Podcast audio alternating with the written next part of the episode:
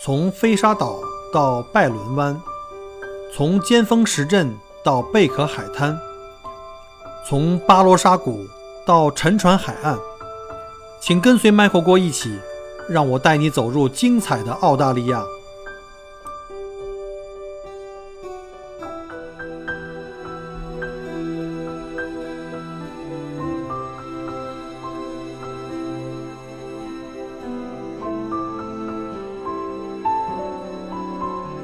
欢迎各位再次收听 Michael 过聊澳洲。今天我们又到了我最喜欢的嘉宾采访的环节啊！今天我们采访在墨尔本的我们的一个好朋友叫 Shirley，Shirley 你好。哎，你好，Michael。啊，首先非常感谢你在这个百忙之中啊，那个你们已经开始工作了，在百忙之中抽出时间来，晚上还要下班以后还要跟我一起来录这期节目。哎呀，您太客气了，非常高兴啊，非常荣幸有这个机会能够。呃，和你这样，然后咱们有这个机会聊一下，呃，同时呢，也给大家分享一下这个呃我自己的一些感受。呃，我们现在呢，因为呃，我先给大家介绍一下我自己吧。我叫 Shirley，呃，对，好的，呃，我叫 Shirley，然后呢，呃，我现在目前在澳大利亚的一所大学工作。大家可能也知道哈，因为澳大利亚由于这个新冠疫情的原因呢，呃，也开始了实行了不同阶段的隔离的政策。那么呢，作为这个呃学校呢，作为大学呢来说呢，他们这个所有的澳大利亚的大学的校园呢，也都呃关闭了。然后呢，我们所有的员工，包括老师和行政人员呢，现在都是在家里办公。呃，包括有很多这个原本是在校区需要到这个课堂去上课的同学呢，呃，他们现在呢也都转成了这个在网上授课的形式来进行他们这个平时的一些学习。那么所有的呃上课、考试，包括这个有一部分的实验，如果能够以呃在线的形式进行呢，呃，现在学校呢也以在线的形式进行授课。所以，那么也就是说，我现在是在家里上班，呃，所以呢，我现在每天。早上就。呃，非常的简单，也不用说开车从家里到学校。那么每天呃吃完早饭，然后准备好，那么我就到我的办公桌前开始我一天的工作。然后呢，中午也是非常愉快的，能够在家吃饭。啊，吃完饭之后，下午上班，呃，回呃回到我的办公桌去上班。上完班呢，到了到点了之后，呃，结束我一天的工作之后呢，我就从一个房间走到另外一个房间去吃晚饭，就下班了，去干去就下班了。对，是的。对，所以你这一天从早上起来到什么？其实你没有出大门，在家里又上班下班都是在同一个环境，对吧？对，是是是的啊。现在澳洲呢，我觉得澳洲呢，它可能就是嗯。因为澳洲大家都知道嘛，地广人稀，所以呢，相对来说呢，在外面呢，平时其实你看到的人人人的这个呃数量呢，是行人的数量是呃不是很多的。所以呢，我呃虽然呢一直在家工作，然后呢，澳洲也有比较这个呃明确的这个隔离的这个要求。那么呢，我们有的时候呢，在社区里面，如果看见周围没有人呢，还是会啊出去呃转一下，或者是带着我们的这个家里的这个狗狗出去溜一溜。哦，那你们每周出去买菜是你你去还是 Tom 去啊？啊，我其实现在大家都抢着去，不像以前，对，都愿意去，对，是不像以前，就是哎呀，一周又要出去买菜了，然后就是运个一个星期的吃的东西回来，因为我家里，呃，我爸爸妈妈也在一起，也跟我住在一起嘛，然后我还有我的女儿，然后呢，呃，所以我们就一周采购东西还比较多的，呃，然后但是现，所以以前呢总觉得，哎呀，一个星期又要买买一个星期下一个星期的菜，好好累啊，但是现在呢觉得。啊！我要去买菜了，走，我跟你一起去。特别开心是吧？对，跟我一样。我记得从三月底开始就开始呃严格这个社交距离，还有这个出行的这个这个范围的时候，当时我就跟我老婆说啊，我不允许她出门了，为了她的安全，为了所有家里人的安全，我们也是跟老人一起住嘛。然后呢，我就所有什么买菜的工作都是我来做。但是很麻烦、很尴尬的是，以前从来没干过，很多菜我不认识。我经常在那拿着视频啊，一直这个视频聊天，问他是不是这个菜，是不是那个菜，结果还经常买错，或者是。但是因为好不容易有机会可以出去放风嘛，所以现在我把这种机会都抢到手里。然后我老婆跟小孩大概都快两个月没出过家门。啊，是的，是的，没出过家门，是的，非常理解，非常理解。嗯，哦，今天是这样的，今天就是我想，呃，因为因为呃，怎么讲？因为我知道你是在、呃、方便谈你的大学吗？就是我知道你是在学校里面是负责这个国际呃学生的工作，而我们的听友里面其实有很多。呃，我们的听友呢是准备来澳洲读书，或者已经在澳洲读书，但是因为疫情的原因被隔离在，就是在就是不能飞过来，还是在祖国。就像你刚才说的，可能在祖国那儿上网课，各个学校都有自己的网课。然后呢，最近的话，像你们学校，呃，我知道澳洲现在逐渐也在开始慢慢在放开州内现在活动有一定限范围的活动，可能很快，我相信这个 interstates 就是这个呃澳洲境内的这种洲际之间的旅行也会也会开放。那从你这儿看的话，那留学生什么时候有机会能够尽快回到澳洲来上课呢？呃，是的，是的，呃，得益于我觉得也很大程度上得益于澳大利亚政府对这个疫情的控制哈，非常也是非常的有利的。所以呢，呃，现在呢，呃。最近呢，澳大政澳大利亚政府呢也开始呃在详细的商讨以及初步的宣布了一些逐步解禁的一些方案。那么大学，呃，大家也很呃，大家很多朋友都知道，就是在澳大利亚哈，这个留学生是一个非常非常非常大的一个嗯。一个产业吧，可以说对于大学来说是非常重要的。大家可能也知道哈，在这个澳大利亚的这个大学当中，留学生占的比例是非常的大的。所以呢呃，在很多包括澳大利亚政府、包括州政府、包括这个呃各个学校的这个领导啊，包括我们的这个学生工作的一些工作人员呢，我们都一直其实在密切的关注这个新冠的疫情。从这个呃今年一月底，呃，在在这个疫情刚刚在中国呃出现的时候呢，呃，我们因为有很多呃来自中国的这个同学哈，他们呃因为在去年年底考完试之后就回国放假嘛，呃放澳洲的暑假，那么呢刚好很多同学呢就因为这个原因呢就被滞留在国内，没有办法回到澳洲继续他们的学习，也其中也包括很多这个新生，准备是今年的这个三月份第一学期开学的新新生的同学呢，他们也没有办法如期的来到澳洲，按原计划来到澳洲开始他们的学习。是的，所以呢，在这种情况下呢，很多大学呢都在很短的时间内呢制定了一些应急的措施，其中就包括嗯很重要的一个就是把原来传统的这个面对面的授课呢搬搬到了网网上，那么以网上授课的形式呢，让国内的同学呢呃以最大的希望能够将他们将这个新冠对他们学习的影响减到最低。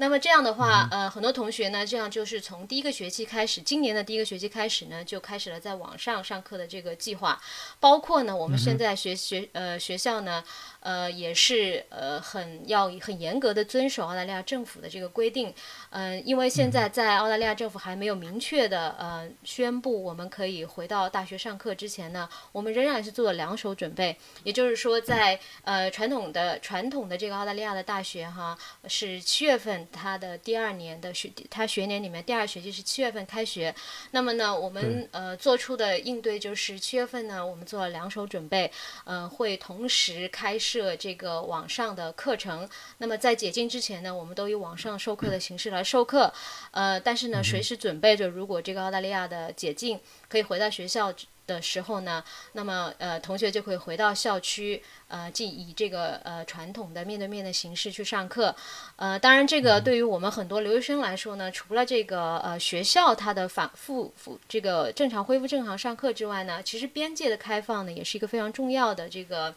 呃对他们的影响。所以呢，呃，这个呢，我们也要看这个澳大利亚政府它对这个边境的一个开放的程度。那么希望呢，现在大家都非常乐观，因为澳大利亚的新冠疫情控制的很好嘛，所以大家都非常乐观，非常的有希望是在这个我们。呃，在澳洲本地的学生能够下个学期有很大的几率能够呃分批分次的回到学校来上课，当然也是跟我们国内一样哈、是首先是毕业年级的，就是你今年即将毕业的学生，那么你可以优先返校。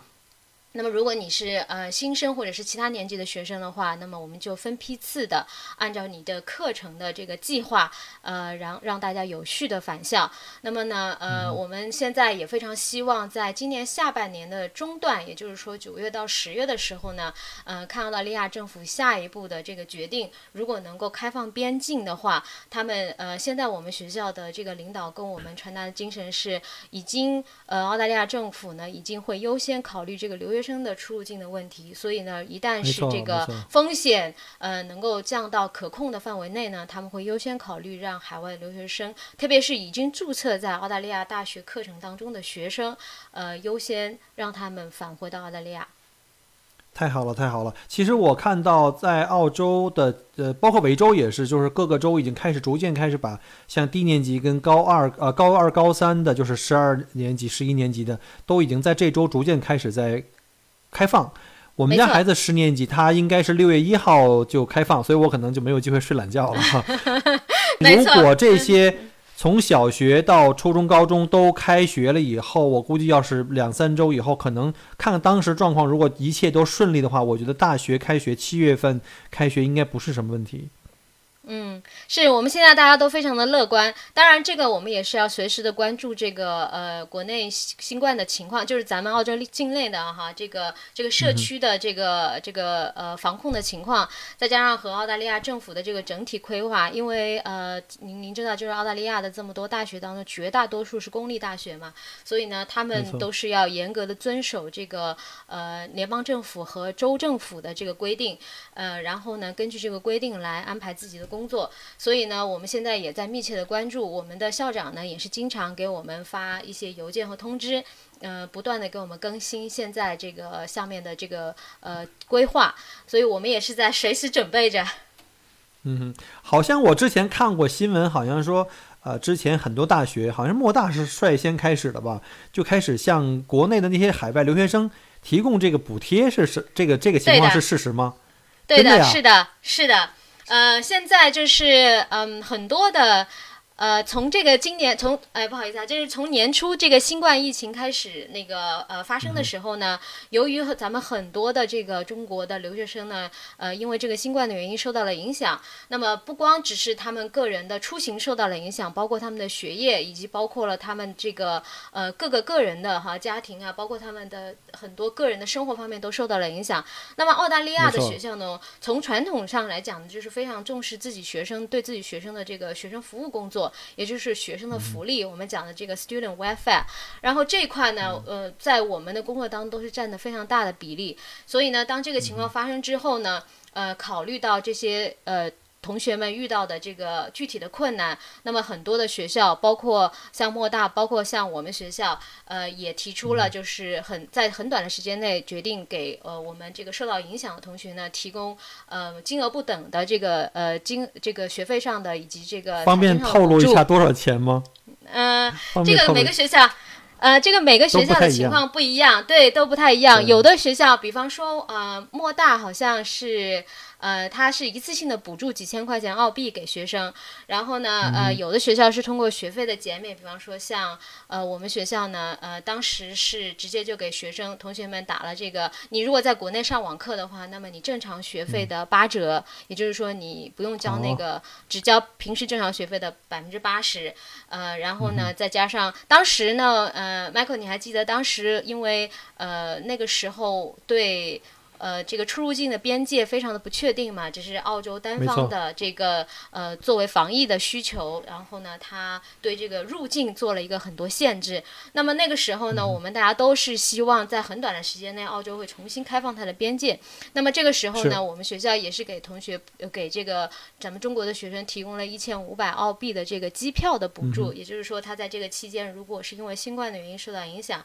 那么他来了之后呢，拿他的机票，呃，我们会把这个一千五百块澳币就是呃这个报销给他。真好，真好，太好了！我你知道吗？我从新冠疫情开始到现在已经失业快已经两个多月了嘛，现在还连失业金没拿没拿到的。然后那个我看学生，哎呀，我觉得这帮学生受到了很多照顾，我特别羡慕啊，特别特别羡慕。对，是是，嗯，他怎呃，因为其实澳大利亚真的是从各个不光只是说学校单个这个单位的行为，它包括它的政府，包括最近这个墨尔本的这个呃维多利亚州的州政府也给很也给这个留学生大大群体哈，咱们大群体的留学生呢提供了一些资金上的补助，因为其中还有一个嗯。很重要的原因是有很多呃留学生呢他已经人在澳洲了，那么因为受到这个疫情的影响呢，大家全面呃很大，就是工作上很多留学生呢，他其实是平时要去做一些兼职，来打工啊来对对做一些兼职的工作。那么由于这个新冠的这个影响呢，他们这个兼职的工作也受到了很大的影响，很多留学生呢就失业了。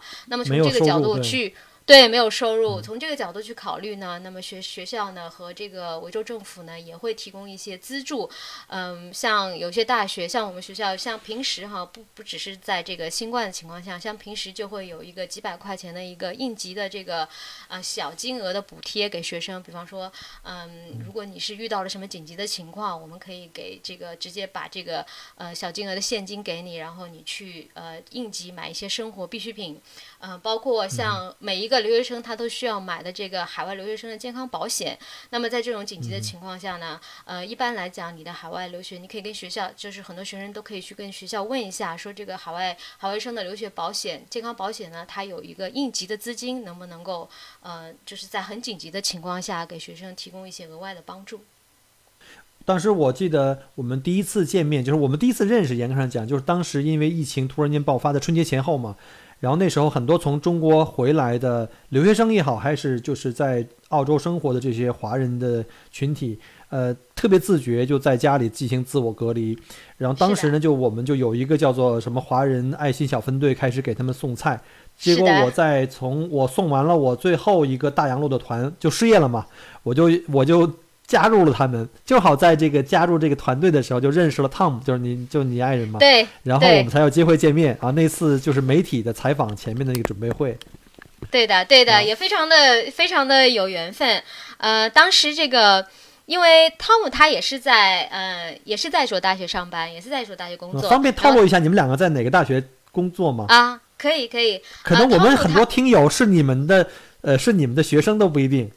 啊，很有可能，这是很有可能的嗯。呃，嗯汤姆呢，他在这个 Deakin University，就是呃迪肯大学，然后我工作的学校呢叫 La Trobe University，中文名叫勒卓伯大学。呃，所以我们。就是平时还有是平时经常会在会在家里交流一下学校的一些策略、一些政策，然后一些工作的情况，呃，所以呢也非嗯。常有有缘分。然后呢，汤姆平时他就比较热心参加这些公益活动，然后呢，我我也是非常的高兴有有有这个机会，然后通过他呢也认识了这个墨尔本爱心小分队，我也对您这个这个咱们爱心小分队做出了很多社区的这个呃服务的工作，以及这个呃各方面的。当时在这个新冠疫疫情刚刚爆发的时候，因为说实话，我我。大家谁也没经历过这种情况，所以大家刚开始都是懵的。然后呢，这个时候呢，就是嗯、非常的就是。嗯能够突然看到有有有有咱们华人自己的这个呃组织起来，然后做这个互助的工作，在这个大家非常困难的时候雪中送炭。然后当时也有很多咱们华人同胞，呃，因为刚回来的时候要自我隔离嘛，然后呢，呃，也是因为因为澳洲买菜嘛，一次都买很多，然后大家就是呃也不是经常去天天去买，所以呢，有很多受到这个自我隔离影响的这个同胞呢，他们一下子家里就断断粮了。然后呢，还好这个时候有这个咱们本爱心小分队有很多热心的志愿者哈，真的是帮助了这个咱们的同胞度过了，帮他们去买这个买菜，帮他们做一些嗯、呃他们自己由于这个限制没有办法做的一些很紧急的事情。所以呢，我当时也是非常的感动。然后我也听那个汤姆说说他做了这些事情，包括嗯他和呃咱们咱们小分队的这个其他的成员的交流，包括和您的交流。然后呢，我就觉得非常的、非常的嗯非常的感动。然后呢，也非常去想找一个机会去和和和见一见大家。所以刚好就有那么个机会见到了啊、呃您哈、还有其他的这个呃成员，所以的真的是非常的非常的高兴。是的，那个汤姆当时我记得他也是在上班当中，然后加入到这个团队以后，上来就抢了一单。当时是，呃，我们这周围送菜都是讲究要尽量去靠近你家嘛，就在生活半径里面。结果他是一下子就火了，就是因为他当时接了一单，别人都不愿意去跑的，因为太远了，单程就要五十公里嘛。所以当时就是被那个受助家庭拍了一张照片，就成了这个著名的网红背影哥。当时背影哥，当时我特别崇拜他。所以那次那个媒体见面会，我也是第一次见到他，我也是跟他先坐先聊了坐呃坐一起喝咖啡，然后呢就那次很有幸认识你们夫妇两个，而且我当时记得好像你说你是武汉人呢，对，我是武汉人，所以我现在，因为你也知道，Michael，咱们这个华人同胞在国外哈，呃，碰到的碰到之后，前几个问题必有一个你是哪的人，对吧？对，所以那段时间，那段时间我就觉得，呃，然后呃，有的时候人家呃问一下你是哪里人，我说啊，呃，这个我是我说我是武汉人，然后大家都是一 惊的表情。没有吧？你没有离开呀？你也在墨尔本啊？嗯，没有没有，只是说武汉这个名字现在变成了全世界人民都知道的一个地方。对，一下子就就火了，一下子就火了。对，所以当时你也是比较庆幸，没有在那段时间正好回家去探亲啊。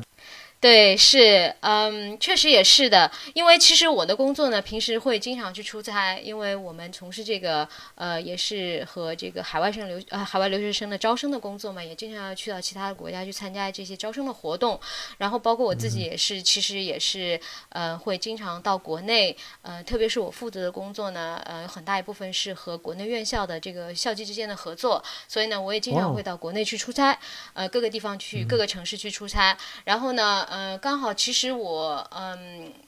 去年年底十月份到十一月份的时候，实际上是去过武汉。当然了，那个那个时候呢，还是很安全的哈。嗯。对，所以呢，呃，后来我回来之后呢，然后呢，突然一下到了第二年的，到了今年的这个春节的时候，就发生这种事情，所以我也是非常的震惊。当然，我也是非常非常的万幸哈，我爸爸妈妈他们今年没有回去过年，所以他们一直都在澳大利亚，一直到墨尔本，所以呢，他们也呃没有受到这方面的嗯很多的这个健康上面没有受到影响。但是呢，我自己呢，因为我从小到大是在武汉长大的嘛，也在武汉呃读了大学，那么我有很多在。在原来的同学和朋友，他们还是在武汉。嗯，你也知道，现在这个微信哈，就是把全球华人都连在一起了。所以呢，没错没错。很在很早的时候呢，我就在朋友圈里面看到我在武汉的那些同同学和朋友们，他们发布一些关于这方面的信息，包括还有很多这个，我有很多高中的同学呢，他们在武汉的这个从事医疗工作，嗯，他们就是在是是医疗工作者，在医院里面呢是第一线，嗯。第一线的医生，嗯，其实我还有一个高中的同学哈，他就是在那个时候受到了感染，一直到现在还在病床上。我们呃一直都在祈祷他能够早日的康复。我们一起来祈祷他早日康复吧。我记得在那段时间，我们不但是谢谢啊，我们那时候不但是在帮助我们就是从中国回来进行自我隔离、主动进行自我隔离的这些呃我们的华人同胞，同时呢，我们在澳洲的各个的华人机构，我们也在积极的在什么捐款啊、捐物啊。当时呃，基本上我记着还没有到春节前，我当时我很多客人在。春节前来到澳洲嘛，在到处去旅行的时候，他们要去买口罩带回去。当时我带他们去什么 c a m s One House，全部都买不到。当时基本上澳洲的大街小巷的口罩全部都被华人买下来，然后运往到中国。当时中国的国情的当时的发展的那个比较快嘛。结果到后来的时候呢，中国开始控制的还不错，海外开始这个 开始乱了，尤其像欧洲啊，像北美啊，当时澳洲人也很担心，因为澳洲还没有开始对这个其他国家进行封关嘛。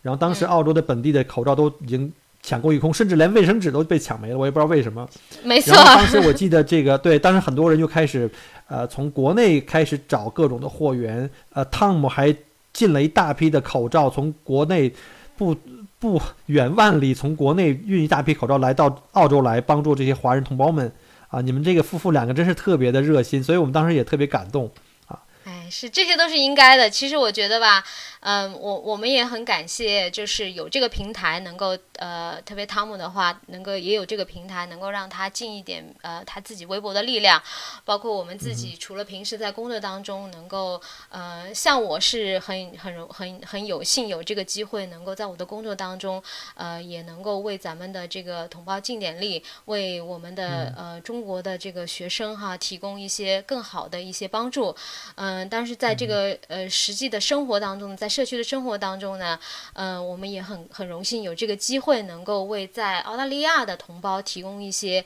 就是提供一些力所能及的，其实也不算帮助，算做一点力所能及的事情。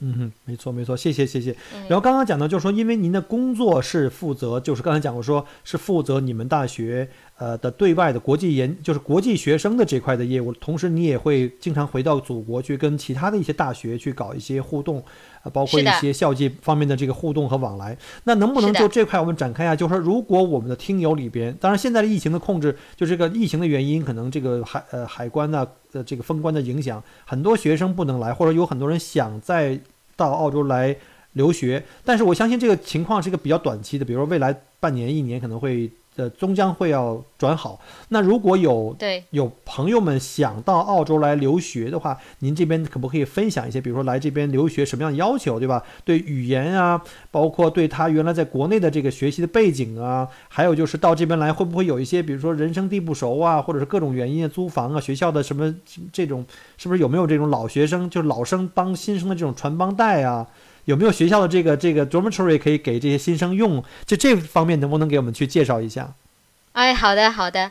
呃，澳大利亚的这个高等教育呢，它这块是非常成熟的，因为呢，它在这个呃，从海外留学生呢和国际交流的活动这方面呢，有非常长的历史。呃，包括澳大利亚政府呢，在呃很多年，在几十年以前已经开始了有这个老的哥伦布计划，然后那个时候呢，他们就通过这个哥伦布计划呢，资助了很多这个呃海外的学生。当然那个时候更多的呃是接近于我们呃我们国内说的那个公派留学生。的那种形式，接收了很多不同国家的这个留学生到澳大利亚来进行他们的学习和深造。那么呢，后经过这几十年的发展呢，逐渐呢这一块呢。变成了一个非常发展成了到今天呢，变成了一个分支很详细，然后发展非常成熟的一块这个教育领域。那么我自己从事呢，也就是国际生呃国际处呃很很多大学啊，几乎每一个澳大利亚大学呢都有一个这样的部门是叫 International Office。然后呢，国际处呢，他们我们的分工非常的细。像我自己呢，从事的是招生和以及呃这个申请的这个处理和这个院系呃和这个国际合作方面。的工作，那么我们其他的这个国际处的同事呢，还包括这个学生服务工作，叫 International Student Services，然后呢，还有这个呃反向的，就是澳大利亚的学生到其他的国家去留学的，我们叫 Mobility Study Abroad，对，就是我们的交换生，啊，还有这方面呢，也是一个非常呃非常大的团队。对？然后除除了这个之外呢，我们还有其他的，呃，包括像一些呃，我们的这个监控部门，就是我们因为澳大利亚的高等教育这块呢，监控是非常的严的，所以呢，虽然呃，就是呃，咱们留学生和这个本地的学生在学制上有有有有有一点点不一样，但是从学生管理和教学质量的这个角度来讲呢，我们都是受到非常严格的监控和管理的，呃，还有一些其他的一些辅助的一些嗯一些部门。们包括我还有很多同事，他们经常会出差到各个国家去做宣传和这个招生。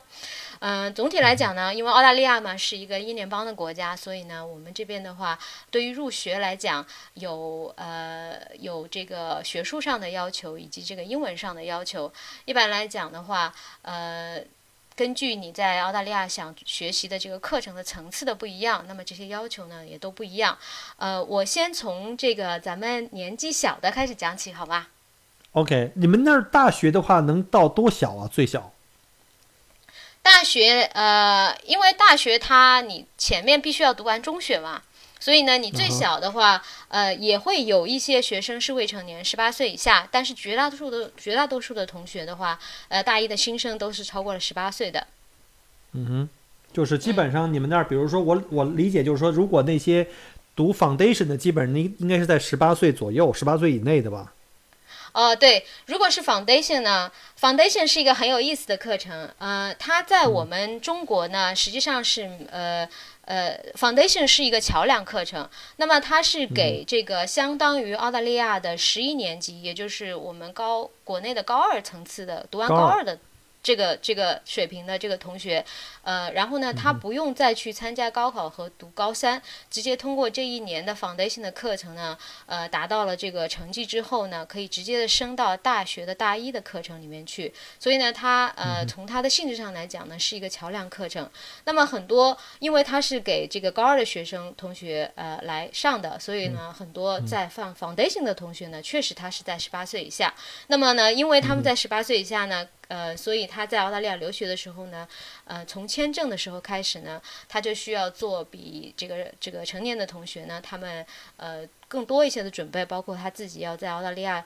嗯呃，就是安排好他的监护人。有的时候学校呢，很多情况下学校会给他们安排这个统一的，做一个统一的安排。呃呃，当然也有很多同学呢，他们自己会，呃，比方说爸爸妈妈或者他们自己的监护人，或者是在澳大利亚已经有这个比较亲的、比较近的这个直系亲属呢，呃，那么也可以是这个他们自己的这个指定监护人。嗯哼。嗯，那就是一般来讲的话，我可以这么理解，就是说他基本上从国内想来你们这儿读，比如说像来澳洲，不一定是你们学校，可能各个学校，呃，起步应该是在初啊高二的时候。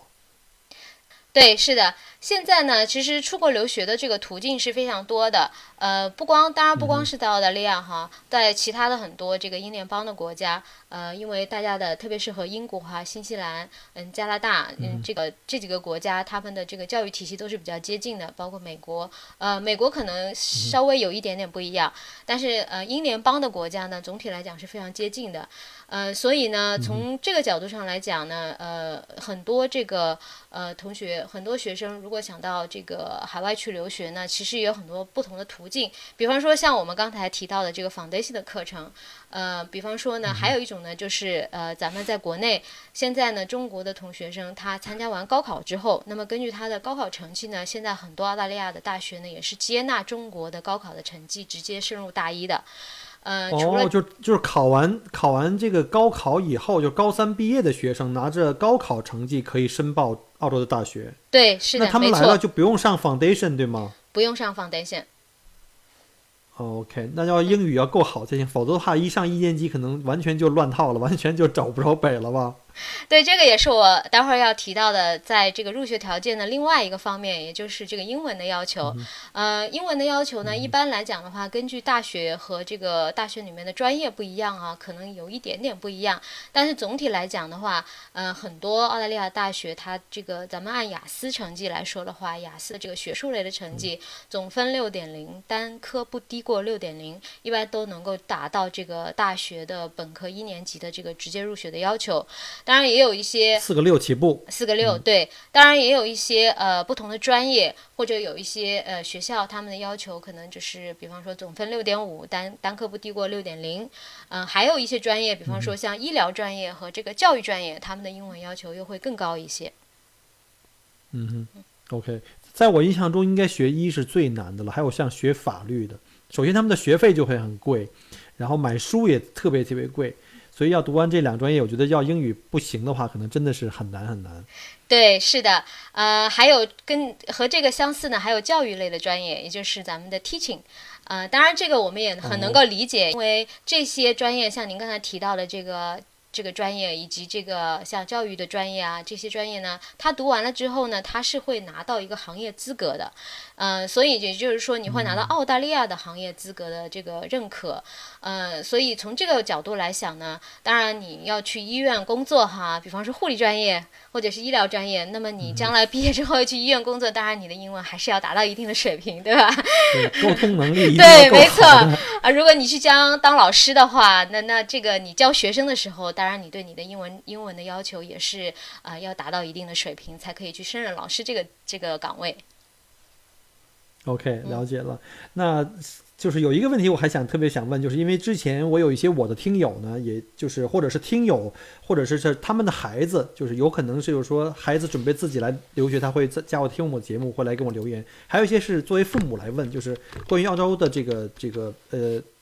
学费啊，包括像这生活费啊，包括像这个整个的这个治安环境啊。呃，还有像在在学校周边的这个这个情况，能不能给讲一下？比如说像在这边，一般什么样的专业大概一年的学费是多少钱，或者一个学期多少钱？然后学就是生活费的话，比如像在这边一般租房子，学校应该也有像学生宿舍，对吧？对，是的。然后但是很少，量肯定不够，有很多人我看还是要自己租房。然后大概这是一个什么样的状态？包括这个学费，各科的这种学费。嗯，好的。呃，学费的话，现在一般来说的本科课程，呃，一年的这个学费是三万。呃，要看你是学的，当然各个学校之间可能有一些差异。呃，但是一般来讲的话，是三万五到四万之间一年。呃，如果是研究生的话，又稍微略微要贵一点点。嗯。一般来讲，大学是三年，在澳大利亚读大学是三年。那么你三年的毕业之后，你就可以拿修完学分之后，就可以拿一个本科的这个 Bachelor degree 学士学位。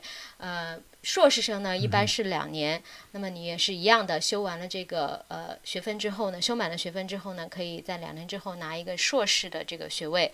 呃，生活费现在一般来讲的话，呃，按照澳洲移民局的标准来说是两万二澳币左右一年。当然，这个可能会根据各个呃每个人自己的生活的这个情况以及他自己对生活的安排的不一样哈，有有一个波动。但是，你要是富二代一落地买个车就十万了。是，所以这个 嗯，对，所以这个呢，呃，但是按照澳洲移民局的标准来讲的话，如果你有一个两万。二左右的一年的生活费用呢？你的生活的这个舒适度是有一个保证的，呃，那么像澳大利亚的留学生呢，呃，很多的。的住宿问题哈，很多的学校呢是有宿舍的，包括像我们学校呢就有三个大的这个独立的宿舍。嗯，很有意思的是，澳大利亚宿舍呢，我们这里就是叫 college 嘛，residential college。然后呢，它是呃跟咱们国内的大学的宿舍呢是不大一样的。这里更多的是像一个单间儿，就是你自己住一个小单间儿。然后呢，也是就是没有说是你必须要男生住一栋，女生住一栋哈，这个是呃没有这方面的限制的。它一就像单身公寓一样，对，不像我们那种是一个房间住六到八个人。是的，是的，呃，这边的学校的公寓呢，更多的是自己一个小房间，然后呢，当然它可能是，比方说两层楼、三层楼，然后有一个很长的走道，然后这个走道两边呢都是一个个的小房间，然后走道两头呢是这个公共卫生设施或者呃和这个厨房等等，实际上也是很有意思的一个生活经历。嗯，大概他如果是呃这个住校的话，一天大概是四十几澳币左右的样子，所以可以算一下，一天一天对，对，所以这个是按学期收吗？就是说我放假了以后就不收了吗？还是说就是要一整年要全交交完？它很有意思，是按天算的，所以你在，但是一般的一般的学生呢，他住校他都。最起码，如果你是第一个学期的话，他会把学期住满，然后这样的话，呃，他也在进去的时候呢，也会给你一个，你也需要跟这个学生这个住宿管理部门的这个老师呢，跟他们说你预期要租多长时间。嗯，很多同学呢，刚来的时候呢，会对这个住校非常的感兴趣。然后呢，经过一段时间之后呢，因为他们自己可能对周围的环境也比较熟悉了，再加上这个也有自己的朋友圈子啊，呃，也有一些老生啊，嗯，就是学姐学学长们告诉他一些其他的一些情况，他有可很有可能很多情况下呢，很多同学会选择和其他的同学去合租。就是大家 share 一个房子，了解了，对，所以一般就是刚来的，就是年纪小或者说认识人很少的，通常会采用这种在学校宿舍住，因为自己照顾自己嘛，你也不认识什么人。后来随着朋友越来越多，可能在外面的半径生活半径也越来越大，可以在外面打工啊更方便，可能会跟他的同学几个三五好友一起租合租一整套的公寓或者是 house，是的，然后大家去 share 那个成本，对，是的，是的。哦，原来是这样。那就是我当时我还是好奇，就是这两万二的生活费里面是含了房租吗？房租、水电这个是不含的吧？呃，一般是含的，因为呃，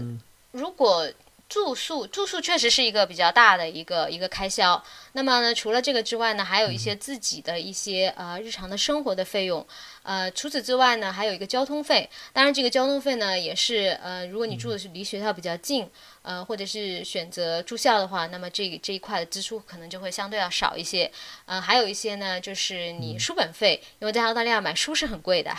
所以呢，当然现在哈，呃，随着这个很多东西都电子化了，包括像呃很多教材呢，实际上在网上也能够去借借这个电子版，这样的话也减少了同学们买书的支出。我记得我原来刚刚刚刚到澳洲留学的时候，那个时候买一本书都是很贵的，而且很都是大布头，然后背着。背背着也很重，对，然后用一次，所以我们那个时候经常都会去买一些二手书，或者是自己毕业了之后，或者修完一门课之后把书卖掉。没错，没错，我看到这个情况好像特别普遍。我儿子前段时间也是，他有这个同学校的这个学姐吧。毕业了，考完试，哇，那个女孩子把书保护的特别好。他们就是已经有计划好，说我要在毕业之后把书卖掉，没错。然后呢，补贴家用，我觉得这样很好。后来我们也买到，也很便宜，然后书保持的非常好。是的，是的。但是现在可能就是因为电子化的这个很多书本都已经电子化了，所以呢，包括像我们学校的图书馆，呃，已经和原来传统意义上的全是这个纸质的书哈，已经有一点不一样了。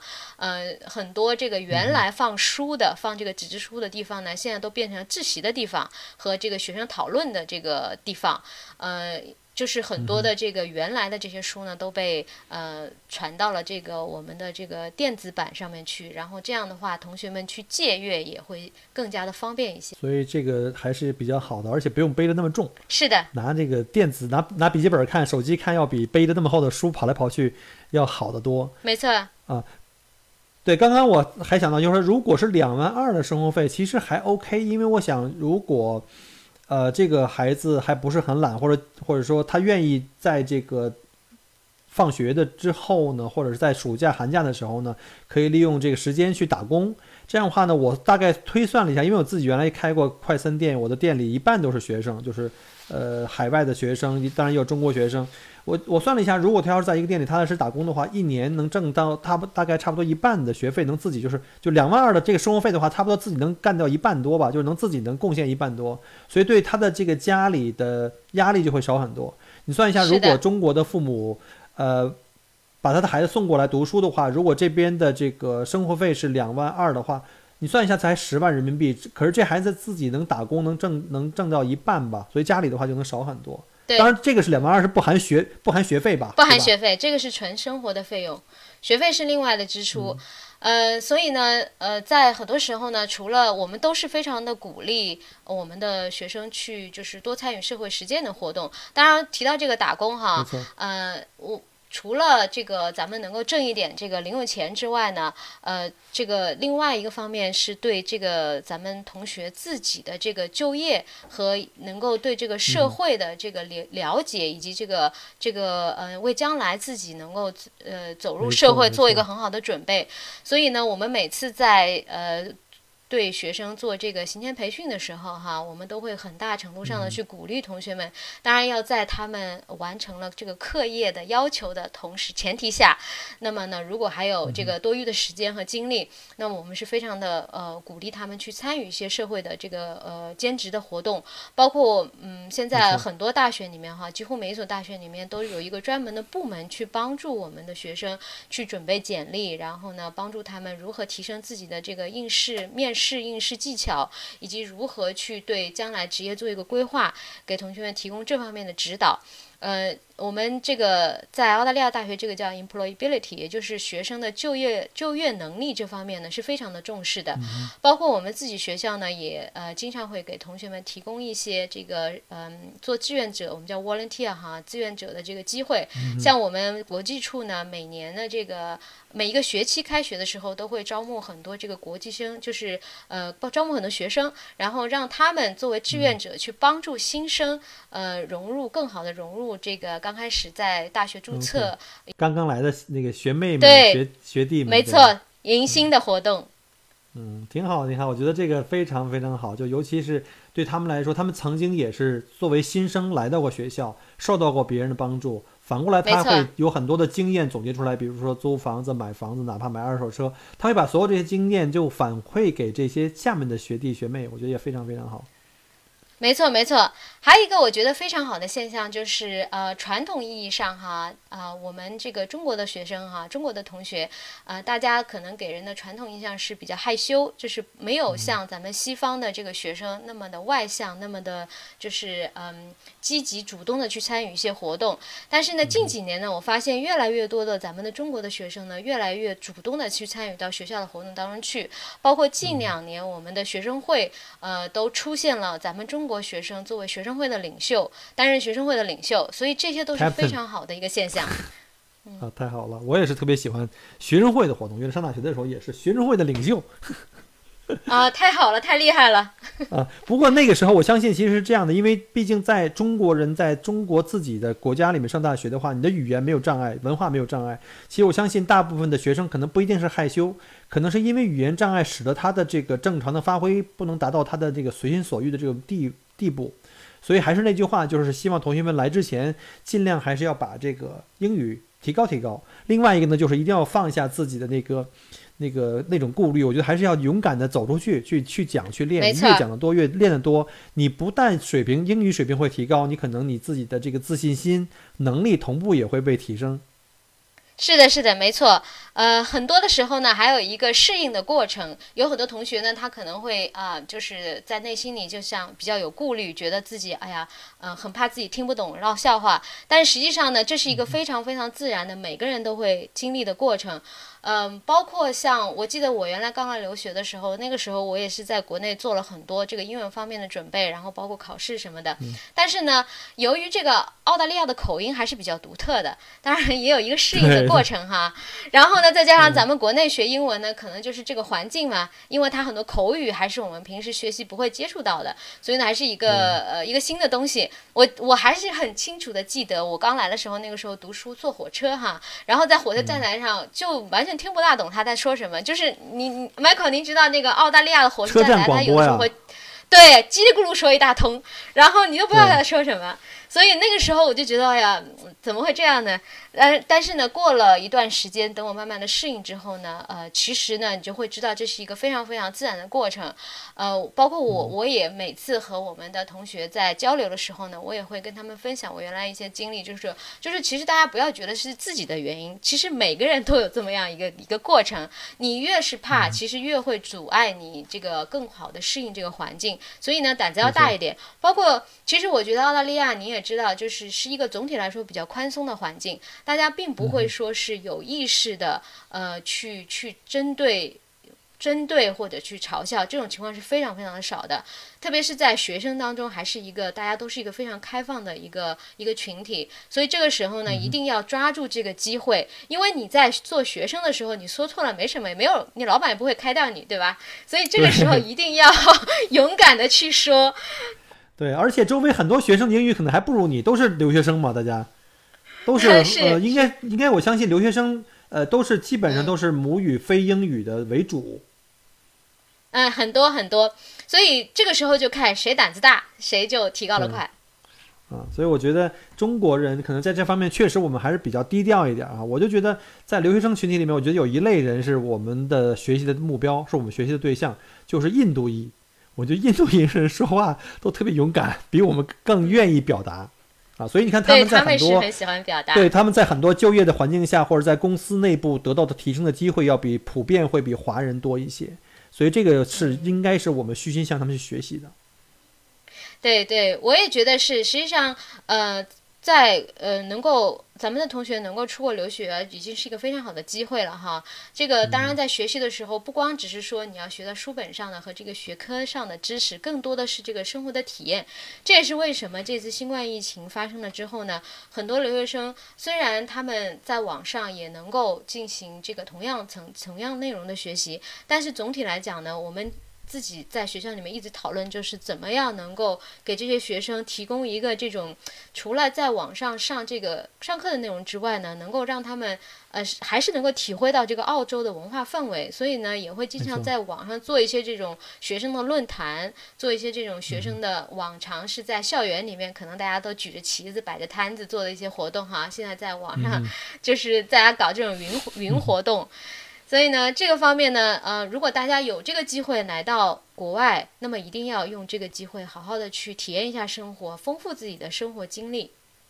那个刚刚讲过了，就是你说你刚刚来的时候坐火车的这种经历，突然想到说，其实你现在做国际留学生的工作，而你自己的前身，就你曾经从中国出来也是一个国际留学生。那我不知道舍利方不方便，就是把你的整个的经历，从在国内一直到为什么来澳洲来留学，然后如何去呃留下来就读书、毕业拿到身份，最后到现在这个工作，能给大家做个介绍吗？呃，可以的，可以的。嗯，我当时实际上，嗯，和很多咱们的这个同学一样，其实当时呢，在国内的，我在国内读完了大学，然后呢，那个时候呢，在大四的时候呢，我就对。挺向往这个到国外去留学的，也非常感谢我的爸爸妈妈呢，能够给我这个机会哈，呃，来支持我的这个学习。所以呢，我在大四的时候呢，实际上就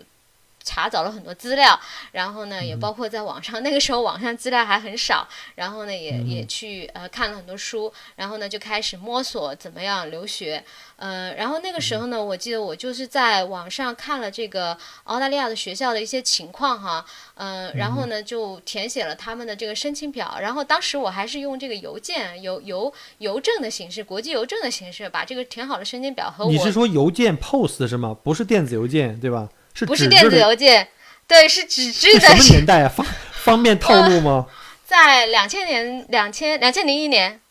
啊，对对。嗯然后那个时候，嗯，因为当时的话，在那个时候呢，呃，在国内的留学的信息还没有，就是说现在这么发达哈。现在我也是觉得非常的，呃，羡慕现在的这个这个小朋友们有这么多的信息。然后那个时候呢，我记得也是早了很多。然后呢，还是按照咱们这个。学术的中国的学术派的这个思维方式，然后呢，找到了一些这个国外学校的这个申请流网站，包括他们的申请表，还有一些申请的流程指导，然后呢，把他们申请表打印出来填好了，包括他要求的这个资料，呃，然后呢，邮寄到澳大利亚墨尔本来。然后当时我还不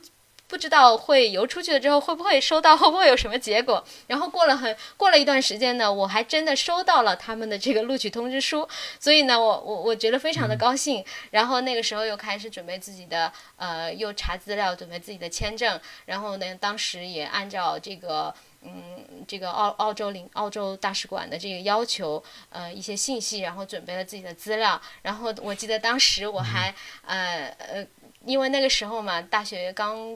刚毕业，所以呢，呃，也也也也也趁那也是趁那个机会去旅旅游了一下，然后还自己跑到北京去 把这个申请表交到了澳洲领馆里面。当然很快呢，然后我也就是很非常幸运的，也很顺利哈，然后我就拿到澳大利亚签证了，然后我就这么，嗯，就这么就来了，就就就是就是这个样子的经历。从申请到从申请到嗯去开学登录就出出发的话，大概用了多长时间？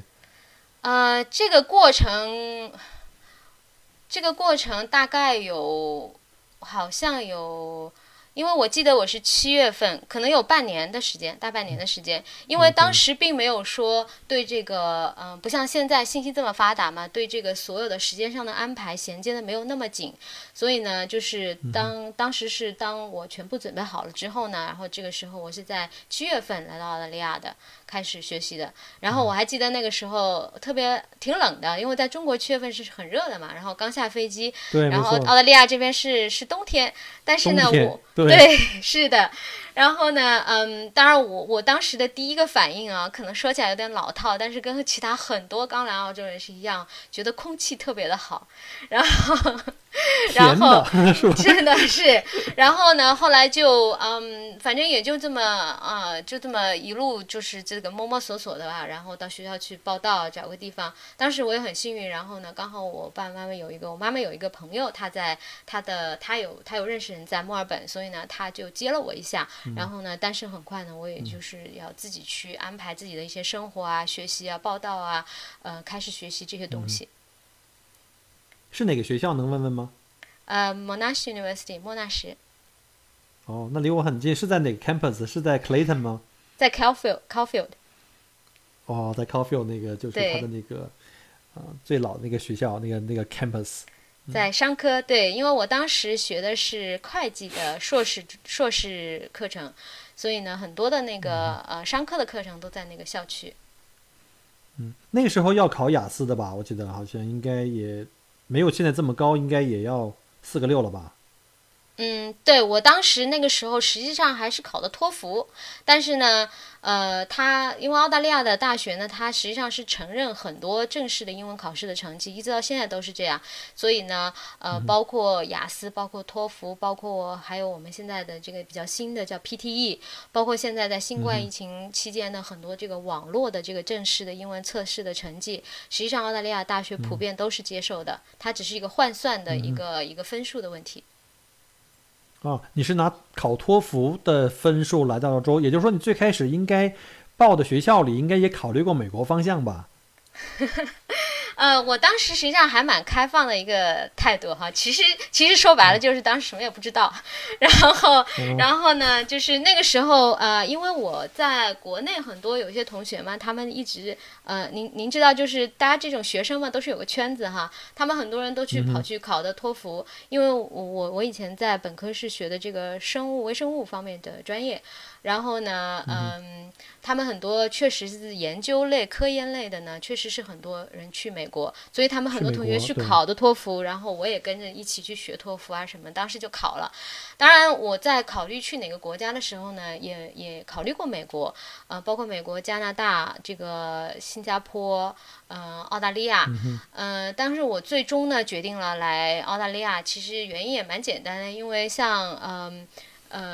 那个加拿大太冷了，我比较怕冷。然后呢，呃，我还是比较想倾向于去一个这个英文的国家的环境。呃，包括当时美国可能，因为那时候美国大片里面嘛，很多这种什么黑帮啊、枪战，我当时觉得美国好像不大安全。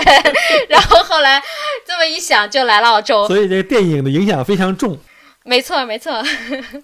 看来这个好莱坞是不太希望这个呃，就是外面的移民跑到美国去，所以都是用这种电影来把你们吓唬走啊。其实美国差别很大，美国各个州的就是治安的状况差别很大，对。是的，是的，是的，嗯。其实我相信，可能跟大部分的呃中国留学生，或者说。中国留学生的父母们在做考量的时候，也会做这种考量，就是说，当初我说我考我考虑来澳洲移民，没有考虑加拿大，其实加拿大也不错，只是因为纬度的原因。然后那美国的话，说实话的，我觉得要是对于年轻人，其实读书是没问题的。美国的工作机会也很多，而且他在学术方面，而且他们在学术和进行这种我们叫做这个知识转换成生产力的这个效率方面，要还是领先全球的。当然，这治安确实是个现实问题，当然也是分城市嘛。你要是不去什么芝加哥、底特律啊，什么什么洛杉矶呀，什么纽约呀，我觉得应该问题不大啊。嗯，是是，实际上还是来到澳洲是对的，因为你那时候很有很有远见，而且直接选了墨尔本，你就知道在稍后的几年。这个全球宜居城市冠军就是墨尔本了。哎，没错，没错，所以非常非常非常的这个幸运，做了这个正确的选择。那那就是你刚刚来的时候也是两眼一摸黑，呃，来了以后虽然可能有朋友或者亲戚朋友的这个关系会帮你一下，但是最后还是要靠自己独立起来。那当初有没有什么让你目前回想起来，你想象一下，那是大概是在二十年以前，当时有没有什么让你刻骨铭心的一些，比如说？一些开心的事情或者一些不开心的事情，有没有什么困难，跟我们大家分享一下？我现在其实回想起来，呃，那个时候呢，呃，还是有蛮多蛮有意思的一些事情的，因为那个时候比较早嘛，相对来说，可能这个呃，咱们的留学生的话，没有现在。呃，那么的多，所以呢，我们我记得我那个时候上课呢，还是和这个很多这个本地的学生，当然现在也有很多本地的学生。然后那个时候相对来说，可能我们在课堂当中出现的这个留学生的在课堂当中出现的几率呢，就没有现在那么多。然后我记得那个时候我们上课很多都是年纪很大的，因为我读的是硕士课程嘛，是所以我的很多同学是年纪比较大的澳洲人。然后呢，这个就和我当初的想象是不一样的，因为。您知道，像我们在国内读硕士研究生哈，其实都是一路读上来，也都是比较年轻的。但是在澳洲就不一样，澳洲的很多这个研究生层次的课程，实际上是很多呃人他在工作了一段时间之后，一个自我提升、自我进修，对，在教育的一个呃一个学习。所以呢，那个时候我们的很多同学都是年纪比较大的。然后呢，就是呃，然后他当然他对于我们这些呃，就是年纪比较那个时候了哈，年纪。比较小的这个中国留学生，他们也是很感兴趣的。然后呢，我们也觉得那个时候，其实现在想想，当时说了说了很多话，其实都是蛮幼稚的，一些很很 对于嗯一些就是呃那个时候还是因为毕竟社会经验没有这么多嘛，就是觉得什么事情都是非常的新奇，但是也是一个很有意思的经历。嗯，然后那个时候呢，我在读书，呃呃后半段吧，也也做了一些兼职，包括当时我也在一个呃嗯一个比较那个时候比较大的一个连锁的冰激凌店，然后卖冰激凌，然后呢也去咖啡啊一些咖啡厅啊打工，其实都是挺有意思的经历。嗯，那个时候好像应该那个年代澳币应该也没有那么贵，消费也没有现在这么贵吧？二十年以前肯定很便宜。那个时候好像倒是跟现在差不多，但是中间有一段有一段时间，这个澳币涨得比较高，那个时候跟现在是，差不多那是在我来我来之前，澳大利亚这用这个高汇率来欢迎我来到这边来。我来的时候 七块一吧，啊七块一。啊您见证了我查查了一下，才四块六。对，您见证了澳大利亚经济飞速发展的时候。对我见到了它最高的时候，我是最高的时候走进来的，结果一路走低，被我给踩低了。嗯、那个时候挺有意思的。说到这一点呢，因为我记得我刚来的时候，其实我觉得澳洲蛮土的，说实话，因为咱们国内嘛，都是发高速发展的很很多年都是在高速发展当中，然后呢有很多日新月异的东西呃事情发生。然后呢，我来了澳洲之后呢，最大的一个感觉之一呢是节奏非常的慢。那个时候哈，呃，节奏非常的慢，然后呢，普遍人人是非常的，嗯，感觉好像对于呃生对于家庭非常的看重，然后呢，对于这个不像咱们中国工作的这个呃这个节奏那么快，所以呢，但是呢，是我很有幸的见证了在这个呃澳洲的移民。不光是咱们中国的同胞，包括各个世界各个国家来到澳大利亚的移民，对澳洲的贡献呢，这几年的这段时间呢，飞速的发展呢，做出了很大的贡献。因为真的是肉眼可以见到的，在通过这些嗯呃这个大量的引进了这个移民之后呢，澳大利亚的经济得到了一个非常快的发展，现在已经。已经完全没有当时，当然现在也有很多人说土澳哈，可能是这个生活方式还是比较的接地气，但是呢，我觉得跟那个时候比呢，已经是真的是发展了很快很多。呃，我觉得尤其在经济上，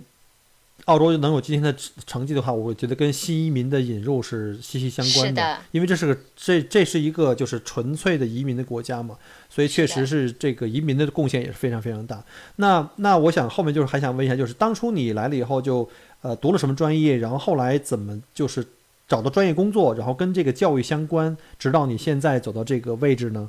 嗯，好的，呃，我当时呢是读的会计的这个专业嘛，呃，当然了，我后来毕业之后呢，也去找了这方面的工作，呃，也就是从事了一些这方面的会计啊、文员这方面的工作。但实际上，我为什么会从事现在从事教育这个这个行业呢？是一个很偶然的机会。当时呢，我在一个学校里面工作。呃，然后呢，刚好那个负责这个学生工作方面的同事呢，他离职了，然后呢，当时我就呃尝试了一下这方面的工作哈，呃，然后后来我觉得嗯、也很感兴趣，也非常的适，非常的很适合我，所以呢，呃，也一直从那个时候大概十。呃，有十三年、十二三年之前吧，那个时候也是一个很偶然的机会，然后呢，就一直从事这个教育，特别是和留学生方面相关的一些工作。然后呢，我也非常荣幸有这个机会，因为呃，能够把我自己的一些经历和一些嗯和一些经历和一些学习到的东西和一些体体会吧，和咱们新的留学生分享，能够帮他们少走一点弯路。呃，包括能够就是从不光是学习上面，包括就是说从这个呃终身的学习能力这方面去给他们一些嗯、给他们一些帮助吧。我觉得这个对于我来说也是一个非非常非常有意义的工作。OK，那等于你在这学校已经做了有超过十年了，在这个位置。呃，我在我们学校工作大概有八年，前面我在另外一个学校，另外一个大学。OK，就是因为我为什么问这个问题？因为就是呃，我最近因为我有自己的听友群啊，其中我有我的技术移民和这个留学生的这个这个专门专业的这个听友群，啊，他们，就就经常会向我问一些问题，就包括了像有很多人就是拿技术移民或者来准备来留学，呃或者他们的父母就在问，就是说，那我们如果在澳洲读书的话，那找工作会不会很难找？因为他们在网上或者听了很多不同的消息哈，说在这边好像有很多留学生到最后可能面临到因为找不到工作而不得不放弃回到祖国去，或者说。呃，为留下来呢，可能我们要去做自雇，就是给自己就跟投资移民一样，可能要自己去建立一个生意。那到底站在你这个所谓过来人哈，这个老前辈的这个这个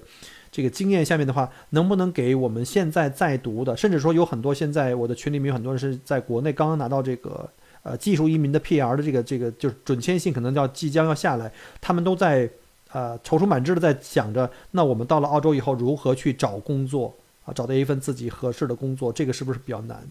啊？能不能分享一下？我自我感觉，呃，实际上从找工作这个问题呢，它呃，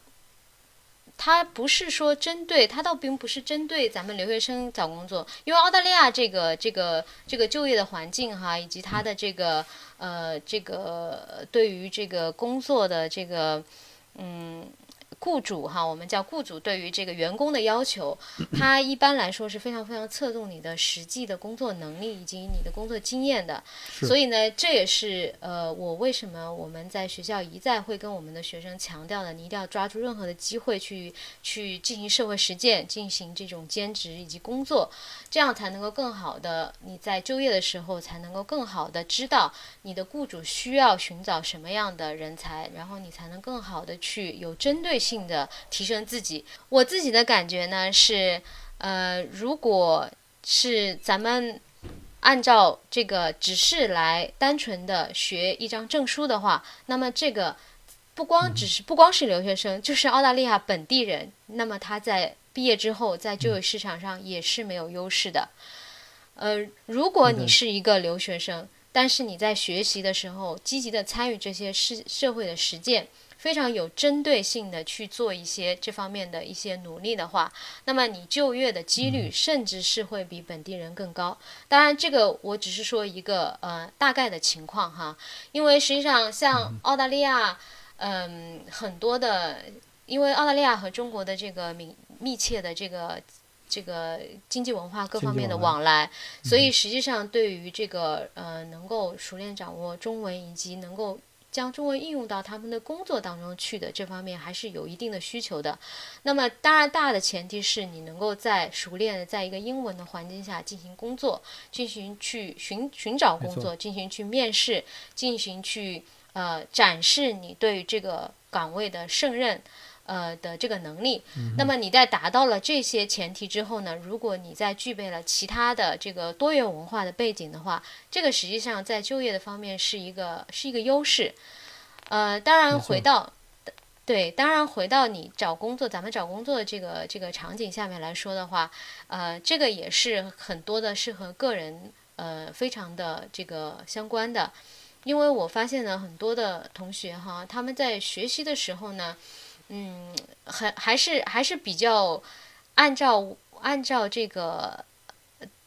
咱们国内的这个读大学的时候啊，那种应付考试的方式哈去学习。但是呢，他实际上在学习的过程当中呢，一定要多多和你的老师和你的其他的同学，特别是澳洲同学去进行一个互动，因为你能够从他们的这个身上和途径当中得到很多有用的信息。嗯，包括还有我刚才说到的，像这个学校的这些这些志愿者的活动，这实际上也是一个非常呃好的一个帮助你将来就业的机会，因为我们会给学生发这个证书，包括现在我自己的这个我们很多呃国际处的很多同事，他们呃。也有不少是本身是我们学校的学生、留学生，然后通过这种形式呢，呃，慢慢的留到学校里面进行工作。嗯，对，对，所以呢，呃，还是这句话，就是我们不要一开始就把它想的很难，肯定是会有挑战的。这个挑战对谁都是有的，不是针对某一个人或者某一个群体。那么在遇到这些挑战的时候，我觉得最重要的是。怎么去正视这些挑战，而而然后呢，去想怎么样去克服这些困难，然后达到自己想要做的这个目标。那么你有了这样一个呃思维方式和一个行动的能力之后呢，我相信同学们不光是在不管你是在澳洲还是在国内还是在任何一个地方，实际上你都能够嗯最终能够站稳脚跟，闯出自己的一片天地。包括很多现在的同学，现在来留学的这个这个这个咱们中国的同学哈，很多呢，他们实际上也有很很好的生活和这个呃这个将来的这个对自己的职业的规划，很多也是在计划在学完了之后呢，学成之后呢，回到啊回到祖国，然后呢去找一份自己的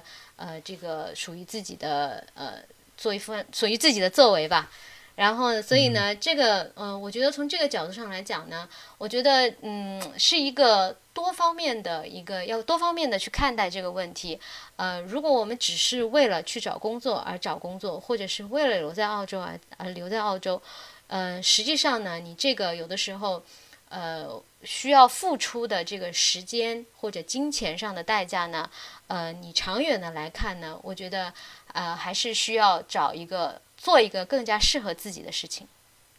自己喜欢并且擅长的，就是我们中国有句话，就是叫什么叫“死读书，读死书”。其实我觉得，在你上学的时候，不要仅仅就是因为中国的这个环境确实这样哈。我们上大学的时候，在国内，那基本上就是不会，基本上不可能离开学校的。然后直到你从学校毕业以后，才能自由接触社会。可到了社会以后，发现就以我那时候的这种感觉，就是我走上社会以后，发现我一切都要从零再学过，因为很多当时学的专业，到了社社会上可能就有脱节，已经不再用了。所以很多东西要从零开始学，一直要学下去。所以我觉得在澳洲其实很多地方还好，就是说，呃，很多人在上学的同时也在接触社会、了解社会，啊，甚至有的很多人可能就是一边在上学，一边在念书，甚至有一些人已经在工作了，又走回到学校去。所以他可以就是能够把学习，不仅仅把学习这个动作关在教室里边，可以把它放在社会上任何地方去增增加自己对社会的了解跟接触。然后最好的状态，当然还是说，如果你能够学以致用，就是把自己所学的，是你正好你最喜欢而且最擅长的一个。你喜欢的话，你能做的很久吗？擅长的话，就是你轻松就可以达到别人达不到的目标嘛。所以我觉得，要是如果可以的话，当然还是要选一个自己擅长跟喜欢的这个行业和这个专业去读下去。对，是的，而且读书和学习这个，嗯。这个就是学习这个过程，实际上是一个终生的过程。我觉得除了这个两三年的一个课本的一个学习之外呢，更重要的在大学这个阶段呢，咱们同学是呃。非常需要培养自己终身学习的能力。那么也就是说，实际上，呃，你也知道，在澳大利亚，就是呃，很多成年的，就是甚至年纪比较大的人，他们一直都在进修，包括以这个这个呃边工作边读书的这个形式来提升自己。呃，然后呢，也保持一个开放的态度。那么这一点呢，我觉得是非常呃非常值得我们学习的。然后呃，你在生活当中，不管你是。在学在校还是在工作，还是在呃做自己喜欢做的事情，那么呢，你有这么一个终身学习的能力，你将来一定都是会能够取得取得自己的希望的成就的。对，尤其是我自己感觉特别的深啊，因为我作为更老的一代了哈，我是呃，你刚才说两千年的时候，我两千年的时候基本上已经在就是在互互联网行业已经混了有五六年，而且我觉得互。做过互联网二十多年的这种经验告诉我们，真的这个行业的知识的这个更新迭代是非常非常频密、非常高的，所以基本上活到老学到老。对，所以你看我的头发越学越越少，所以现在已经实在学不动了，就跑到澳洲来，开始自己来进入到这个半退休的状态。我有机会，我还是想再学一点自己喜欢的东西，至少让自己保持这个这个学习的这种动力，有激有激情嘛。是的，您看，您就是一个很好的例子嘛，就是保持了这个终身学习的能力。所以，不管您从事什么行业，做什么事情，其实都是按照这个呃一个非常非常有规划的一个方式去做，那么最终一定能达到自己想做的成绩。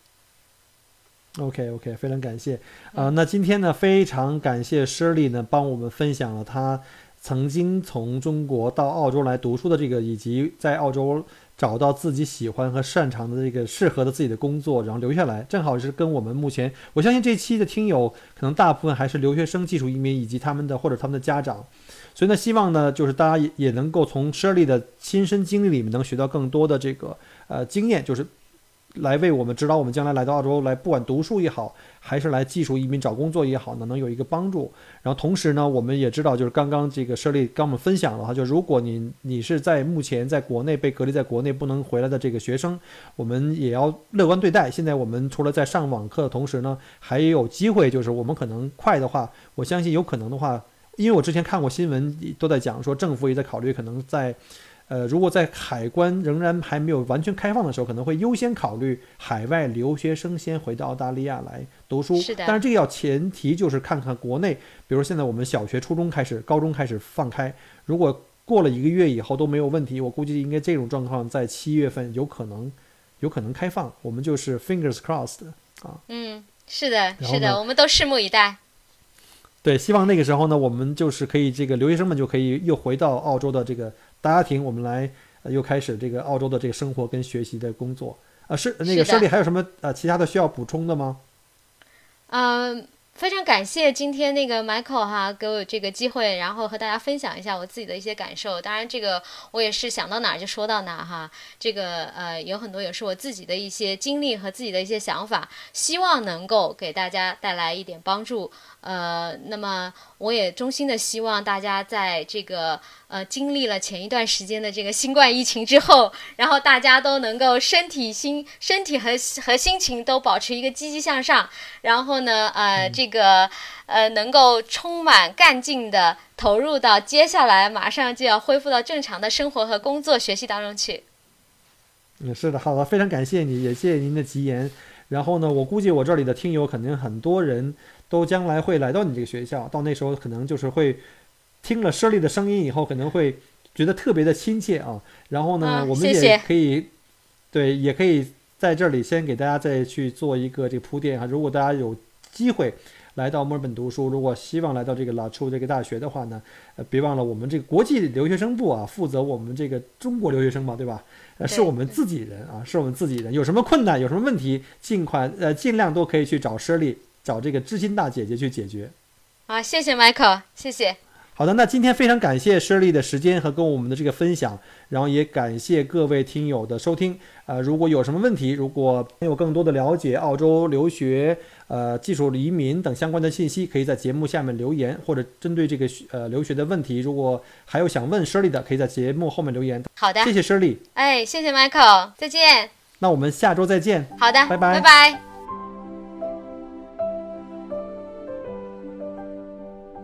感谢您关注和支持我的节目。除了音频节目，也欢迎您同时订阅“麦克郭聊澳洲”同名新浪微博和今日头条，以及同名微信公众号，里面有很多